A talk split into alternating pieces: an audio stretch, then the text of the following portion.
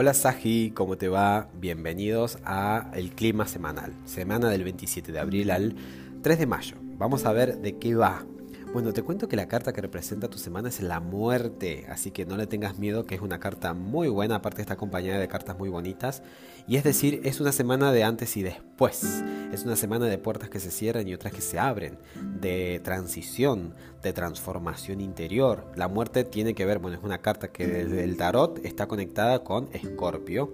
Y sabemos que Escorpio va a la raíz, eh, renace, tiene esa capacidad de ¿no? la resiliencia. Y acá la muerte pasa por dentro. Hay algún tipo, algún cambio de paradigma, un cambio de creencia, algo que redunda en alguna liberación. Siempre después de la muerte hay otro nacimiento. Y es más, les digo que sigue la carta del mago. O sea que se viene un nuevo comienzo. ¿Ok? Venimos, claro, de una luna nueva. Una luna nueva que nos movilizó, que nos motivó, que nos excitó. Dijimos, ¡guau! ¡Qué bueno! Tengo la oportunidad de comprometerme con una meta. Es más, mientras que el sol transite por Tauro, tu, energía, tu foco, tu energía está puesta en qué? En trabajar, en ser eficiente, en ser eficaz, en tener una mejor este, rutina, en reordenar tus prioridades, en atender ¿no? las prioridades, en ser efectivo, efectivo, eficiente, eficaz. Y tuvimos la luna nueva que te permitió justamente comprometerte y ser la mejor versión de Sagitario de acá a unos meses en ese ámbito. Entonces dijimos, a ver, ¿cómo quiero ser yo Sagitario de acá a unos meses en torno a mi rutina? ¿Qué me gustaría tener este, en el día a día? ¿Cómo me gustaría materializar este estado de salud? Eh, o como el tema de la alimentación, ¿no? Las cosas que parece que no son importantes, pero hacen al todo, al día a día y son más que importantes. Así que todo eso te movilizó, pero esta semana es una semana de cambio. Ya te digo, la muerte es una transfiguración que uno va a vivir, así que bienvenido sea, porque después viene el mago. El mago es una carta de inicios, de comienzos, ¿ok? ¿Qué te aconsejan las cartas? La reina de espada dice, mira, pensa bien cada decisión, trata de resolver las cosas también de forma lógica, no tanto de forma impulsiva.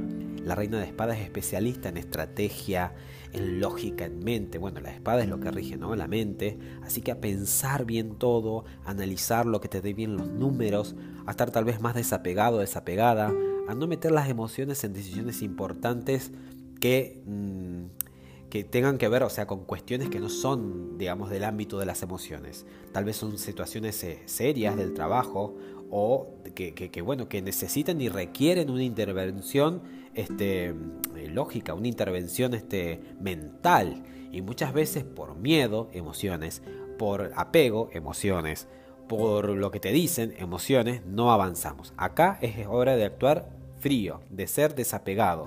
Si no te da la suma, si no tuviste los resultados que querías, entonces a pasar de página. Y ahí es que usar la mente. Porque ahí sí te van a dar los números. ¿Se entiende? Así que bueno, eso por un lado, desde lo astrológico tenemos el día lunes mismo el ingreso de Mercurio al, signo de Tauro, o sea, se suma el team. Es decir, la mente se pone también a trabajar y a ver cómo hago para eh, hacer más eficaz, más eficaz, más eficiente. Si ya el Sol, que es tu mirada, estaba en Tauro, la luna nueva pasó por Tauro, ¿ok? que es tu zona de rutina, y ahora Mercurio, que es el planeta de las gestiones, de las interacciones, del análisis, del aprender acá, del enseñar allá, de todo lo que tenga que ver con los negocios, ¿no? De, los movimientos que puedas hacer a nivel cotidiano, entonces, eh, con más razón, es como que todo esto se favorece. Va a tener el día martes una tensión, como la presión que le pone mm, Saturno desde Acuario a este chiquitito de Mercurio, le va a poner presión a Saturno. ¿Para qué? Para que de una buena vez deje atrás lo que ya no sirve, para que purgue, para que depure y bueno, rompa con todo aquello que es obsoleto, que se actualice, ¿no? Es como un reto, pero en buena hora, bienvenido sea el reto. Es como que va a catalizar esta muerte de la que te hablo. Y el día viernes, este mismo Mercurio que va avanzando por los grados de Tauro eh, tiene su encuentro con Urano. Urano está esperando ahí quietito en, Tauro hace del año pasado y va a estar ahí seis años más.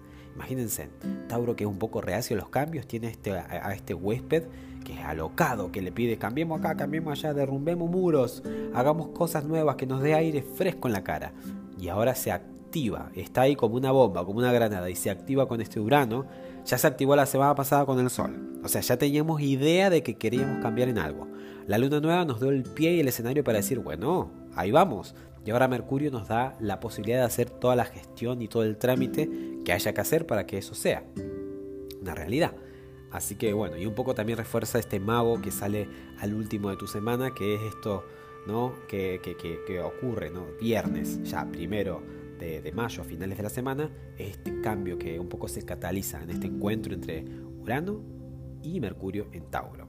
Así que muchas veces hay cosas que damos como fijas, por sentadas, como que nunca van a cambiar, pero acá lo único constante en la vida es el cambio.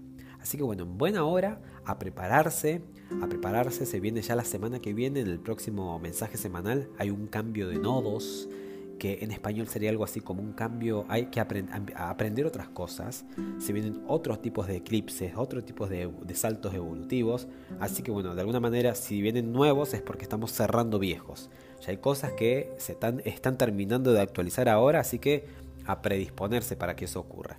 Que tengas excelente semana, espero que te funcione al máximo y sabes que cualquier cosa puedes escribir un mensaje.